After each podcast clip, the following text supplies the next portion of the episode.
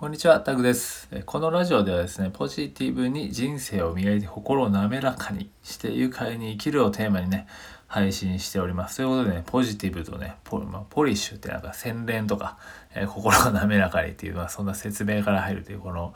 しょうもない入りですけど、はい。まあ、そんな感じでやっていこうと思います。ということで、ね、その中のテーマを、ね、テーマのそういったね、ポジティブに人生を磨いてみたいな感じのテーマなので、今ね、名言カタログっていうね、以前あった雑誌のものをね、名言、勇気をくれる名言カタログの紹介をしてるっていうコーナーですね、企画です。で今日はですね、ナンバー9ですね、9つ目の紹介をしたいと思います。はい、今日はですね、早速いきます。今日はね、千原ジュニアさんですね。千原ジュニアさんがね、3時芸人の千原ジュニア、有名ですよね。今34歳の時のあれですね、言葉ですね。あもう僕と今と同じぐらいなんですね。これ、この雑誌がね、2008なんで、2008年なんで12年前。12年前のなんで、まあ、もうそんなですね、早いですね。34歳だったんですね。はい、ということで、ね、千原ジュさんの、えー、名言をね、紹介すると、はい、いきますね。はい、徹底的にね、悩むことですかね。途中で悩むことをやめるからおかしなことになると。はい、もう一回言いますね。徹底的に悩むことですかね。途中で悩むことをやめるからおかしなことになると。はい。そんで言っております。まあね、楽な人生なんてどこにもないと。まあ、だから誰もが悩む。えー、大体ね、聖書の昔からね、人間は悩んでばかりで、まあ、飯を食うのと同じくらいもう当たり前というか、もう本当に生活の一部みたいな、迷う、迷うというか、悩むのはね。はい。だからね、まあ、考え、だけどこうやって考えるのを放棄したら、それはもう衝動と遺伝情報だけの生命体みたいなの書いてます。何これはちょっとね、千原ジュニアさんの言葉かわかんないんですけど、まあ、人間としてね、生きたいと思うなら、まあ、悩めと。ね、答えなんて絶対ないが、悩めと。嫌なら寝ていなさい、みたいな。はい、なかなか辛辣な感じですけど、うん。まあね、悩むことはありますよね、いっぱいね。いっぱいいっぱい悩んでいいと思うんですよね。答えなんて絶対ないけど、やっぱ悩んで、まあ、中途半端にやっぱり確かにね、えー、悩むことをやめるとね、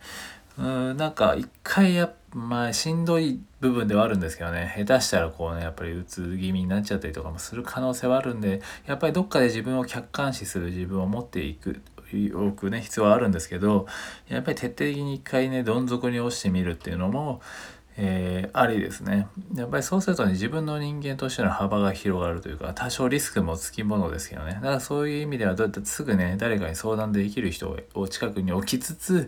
まあでもね、すぐなんかどん底にあえて落ちるっていうのも、えー、いいかもしれないですね。そうするとやっぱりね、本当に幅って広がるんですよね。一回落ちると、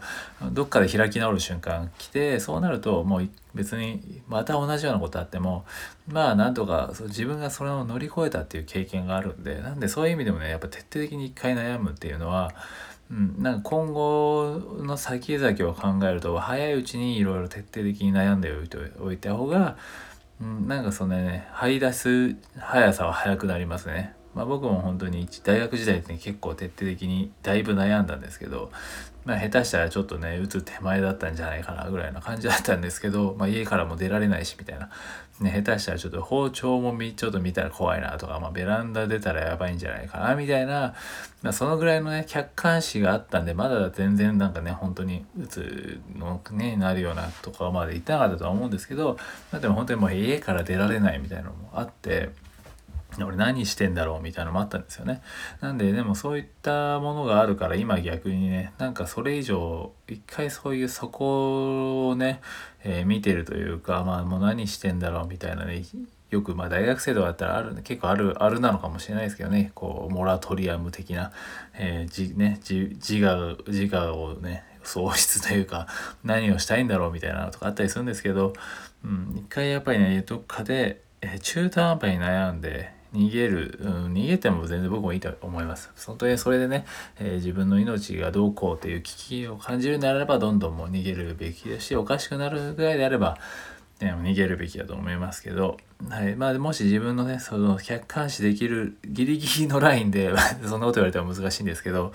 なんかまあ一回ねとことんも悩んでみるっていうでどっかでもうパチンってねなんとかなるかみたいな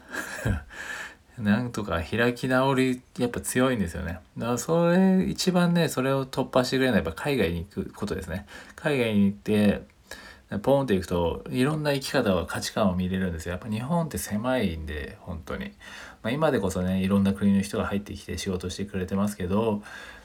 やっぱ海外行くとねもっとめちゃくちゃな人いっぱいいるしだからこんないい加減で生きていけるんだみたいのを見るとねなんかバカらしくなります本当に。あこういういい加減でも生きれるんだなっていう。なんかね日本だとどうしてもこうであるべき感っていうのはやっぱりまだまだあるし、うん、まあそれがいい良くも悪くもだとは思うんですけどね。なんでそういったところでねある意味自分の枠を外すために一回外に出てみるっていうのは個人的にはおすすめしています。僕は本当に今日オーストラリア行ってあもう本当にね価値観というかあこんな生き方こんなんでいいんだみたいな、うん、なんかそういうのを見たおかげでやっぱり、まあ、同じ人間ですからね。違う国とはいえ同じ人間なんです。同じ人間がそういうふうに生きてられるってことはねじゃあ自分たちも生きれるじゃないですか。なんでそんなにね悩みすぎずにいっていいと思うんですよね。なんでそこはもしね今何か悩んでるんだったらもう全然悩みまくっていいと思います。それはね誰でも通る道ですし、まあ、それはもう自分と向き合ってる証拠なのでうん。なんかそれをね俺は弱いなとか思う必要はないし、うん、そんなことは全然ないです。それはもう至って普通と。そんな聖書の昔からって書いてあるんでね。もう人間は悩んでばかりと。はい、悩みはもうつきものですし不安はつきものです。それをどうやって付き合っていくかっていうのをねやっていくためにもやっぱりそこをねやっぱりこう変に目を背けないで一回こうね向き合ってみると、まあ、無理な時は無理しないで向き合えそうな余裕がある時はちょっと向き合ってみると、うん、っていうのを繰り返すとなかなかね幅が広がるかなっていうと思います。ということでこう今日はね千原ジュニアさんの徹底的にね悩むことですかねと途中で悩むことをやめるからおかしなことになるっていうね、えー、名言をご紹介しました。はい、ぜひね、えー、まあ今、千原ジュニーさんも実際ね、なかなかの地位にも行ってますからね、まあ言葉に説得力はあるのかなと思ってご紹介しました。はい、ということで今回はね、9つ目でした。はい、ということでもしね、良ければいいねやフォロー、また、え、コメントとかね、いただけると嬉しいです。ではまた次回です。ありがとうございました。